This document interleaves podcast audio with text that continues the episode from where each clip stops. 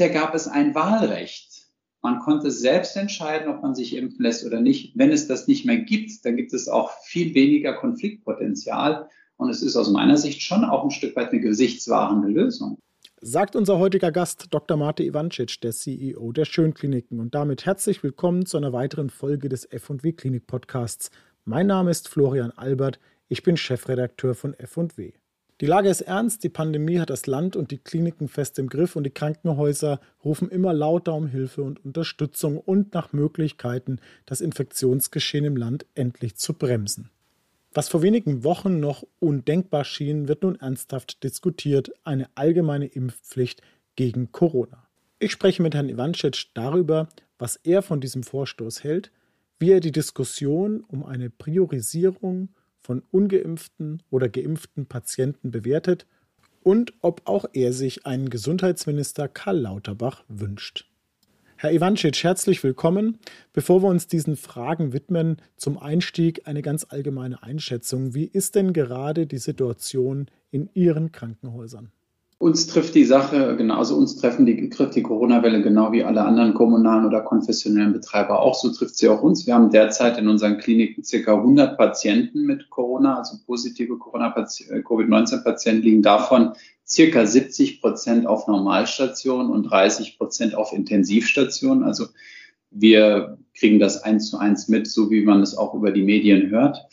Ähm, wir sind auch in der Mitarbeiterschaft von Covid-19 betroffen. Das heißt, ca. 130 unserer Mitarbeiter sind positiv auf Corona testet oder befinden sich derzeit in Quarantäne.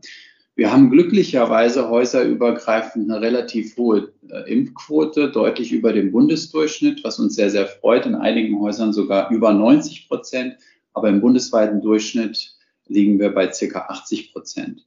Und was uns auch erfreut, anlässlich dieser Booster-Impfangebote finden sich auch bei uns immer mal wieder noch der ein oder andere Impfskeptiker, den wir dazu äh, dem überzeugen können, dass er sich doch impfen lässt. Was die Gesamtsituation angeht, ist, ist es ein Jonglieren, ein tagtägliches Jonglieren, immer in Abstimmung mit den Landesbehörden, mit den Landkreisbehörden, mit den lokalen Gesundheitsämtern bezüglich Freihaltung von Betten, bezüglich unserer üblichen Versorgungsaufträge. Das darf man ja nicht unterschätzen. Wir haben ja sehr, sehr wichtige Versorgungsaufträge in den Regionen. Und die kann man nicht einfach ignorieren. Die sind ja mindestens genauso wichtig wie die Versorgung von Covid-19-Patienten.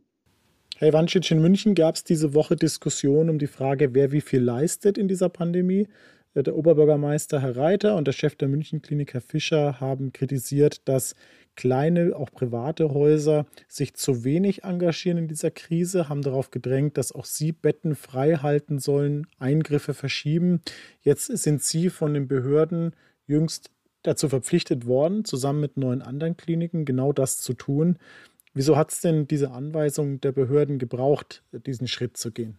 Wir waren auch vor dieser Anweisung in engem Austausch mit dem ärztlichen Leiter, der für den äh, Katastrophenfall in, in, unserer, in unserem Bezirk zuständig ist, sowohl in dem Landkreis Rosenheim als auch in München.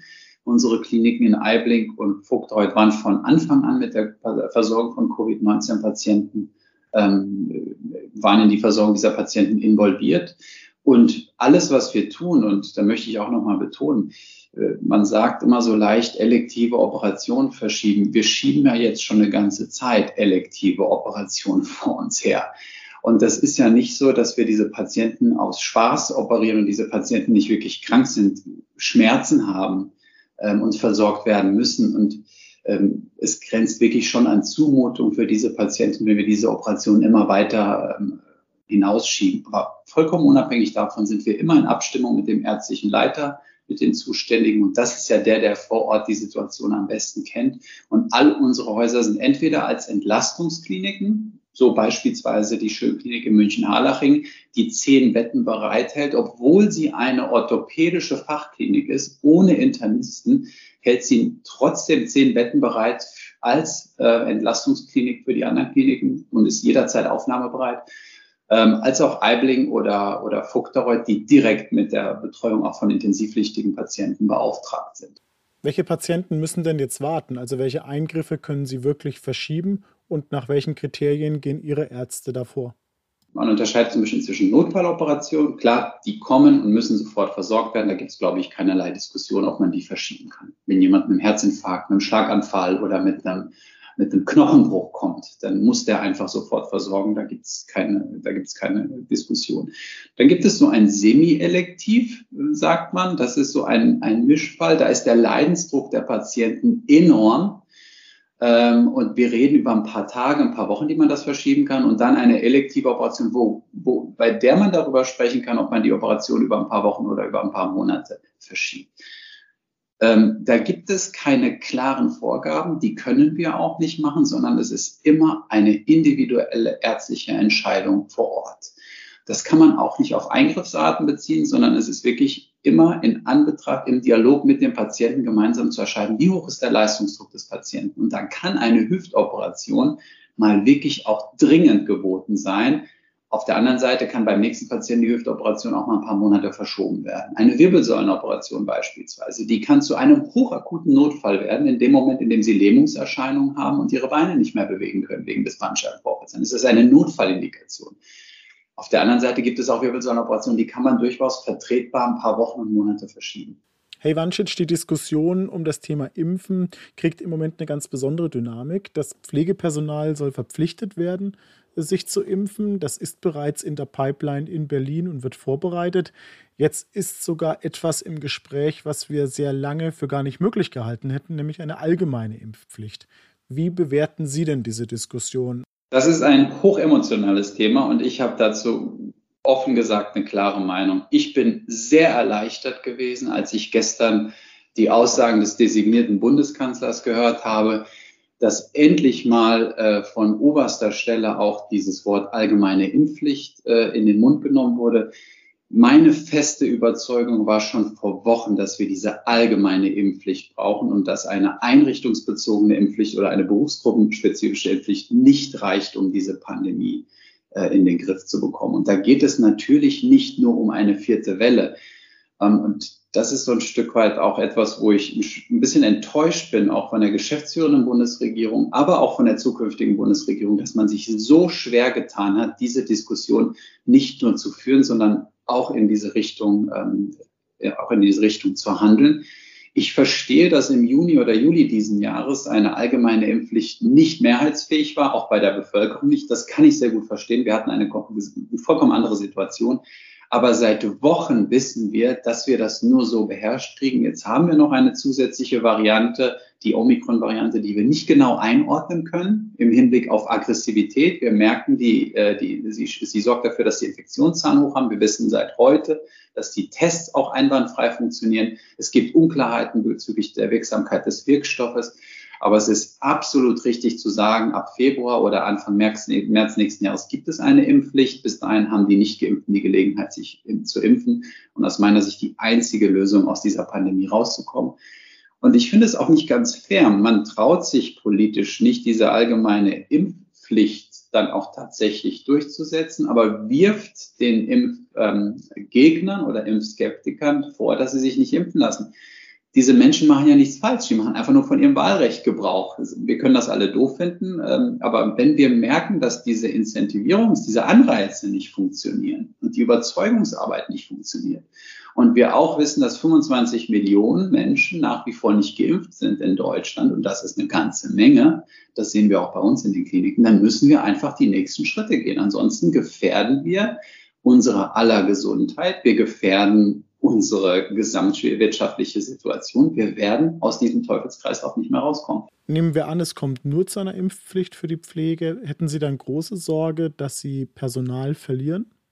Das ist ja das Schöne an Europa, da hilft manchmal der Blick ins Ausland.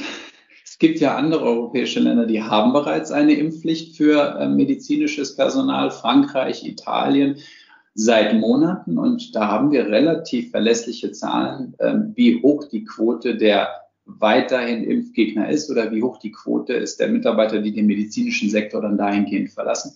Ich verlasse mich da immer lieber auf solche Zahlen eines gesamten Landes als eine gefühlte Rückmeldung, die ich dann von Einzelpersonen kriege. Sicher hört man den einen oder anderen rufen, wenn es eine Impfpflicht gibt, dann wandere ich aus Deutschland aus. Aber die französischen und italienischen Zahlen zeigen, circa drei Prozent, ähm, drei bis 3,5 Prozent sind es, die sich wirklich nachhaltig weigern ähm, und gegebenenfalls auch den Sektor verlassen. Also keine beunruhigende Zahl, die uns irgendwie in die Bredouille bringt. Deshalb schaue ich dem relativ gelassen entgegen. Und ich muss auch sagen, ich glaube, es ist für viele auch eine Erleichterung und es wird ein Stück weit den Konflikt auflösen, weil bisher gab es ein Wahlrecht. Man konnte selbst entscheiden, ob man sich impfen lässt oder nicht. Wenn es das nicht mehr gibt, dann gibt es auch viel weniger Konfliktpotenzial. Und es ist aus meiner Sicht schon auch ein Stück weit eine gesichtswahrende Lösung. Für liberale Menschen ist es aber ein sehr hohes Gut, auch Nein sagen zu können und die Wahlfreiheit zu haben. Herr Ivancic, ich schätze Sie als einen liberalen Menschen ein. Äh, wie sehen Sie es denn? Ist das ein Stück weit eine Niederlage für den Liberalismus? Stößt Liberalismus in einer solchen Situation wie der Pandemie an seine Grenzen? Ich bin grundsätzlich ein sehr liberal denkender Mensch, wenn ich ganz ehrlich bin. Wir müssen nur aufpassen, wann aus ähm, liberalem Denken eine Ideologie wird. Und die wird dann, also liberales Denken wird dann zur Ideologie, wenn es zum Beispiel zu einer Pandemie kommt und man nachweislich anderen oder der Mehrheit der Bevölkerung durch sein, durch das Bestehen auf ähm, eine, eine Entscheidungsfreiheit schadet. Und da bin ich auch mehr als beruhigt, dass das Bundesverfassungsgericht so entschieden hat, wie es vor zwei Tagen entschieden hat und habe ganz, ganz wenig Verständnis für verschiedene politische Entscheidungsträger, die sich enttäuscht über das Bundesverfassungsgericht urteilen. Ich weiß nicht, welche Bilder es noch braucht als ein Kleeblattprinzip, bei dem intensivpflichtige Menschen aus der einen Region Deutschlands in die andere verlegt werden. Und bedenken Sie, verlegt werden können die ganz schweren Fälle auch nicht mehr. Covid-19-Patienten, die, ähm, die schwerst krank sind, wirklich schwerst krank sind, müssen auf dem Bauch beatmet werden und die Patienten kriegen sie schon gar nicht mehr verlegt. Und ich frage mich manchmal, was ähm, vor, dem, vor diesem hinter Vorwand einer Liberalität, was es da einfach noch braucht, bis man dann auch bereit ist, ein Stück weit Einschränkungen hinzunehmen. Vor wenigen Tagen haben intensivmedizinische Fachgesellschaften nochmal klargestellt, der Impfstatus darf auf der Intensivstation bei Priorisierung oder Triagierung keine Rolle spielen. Herr Ivancic, Frage an Sie als Mediziner. Wie schätzen Sie das ein? Finden Sie das gut? Da kann ich der, der ähm, deutschen Gesellschaft oder den deutschen Gesellschaften für Intensivmedizin oder den Fachverbänden grundsätzlich ehrlich gesagt nur zustimmen. Das ist auch meine ethisch-moralische Überzeugung, dass es da keinerlei Unterscheidung geben darf. Weil wenn Sie einmal aus ethischer Sicht anfangen, hier Unterscheidungen zu treffen, dann wird sich ganz schnell die Frage stellen, wo hören Sie denn dann auf? Also werden Sie dann beispielsweise Patienten, die eine Alkoholintoxikation oder eine Drogenintoxikation haben, auch anders behandeln als Menschen, die gesunden, einen gesunden Lebensstil haben oder Menschen, die sich sportlichen Risiken oder dem Motorradfahren als Risiko aussetzen. Also ich halte es für ein ganz, ganz wichtiges Credo, dass hier alle gleich behandelt werden ob, in, ob geimpft oder ungeimpft, wenn es dann zu dem Fall einer Intensivpflichtigkeit kommt. Das ist auch meine feste persönliche Überzeugung und ich finde es auch richtig so. Lassen Sie uns zum Abschluss den Blick nochmal auf die Bundesebene richten. In wenigen Tagen werden wir eine neue Bundesregierung haben. Die Ampel geht an den Start. Wir kennen bereits den Koalitionsvertrag, wissen, was auch gesundheitspolitisch kommen soll.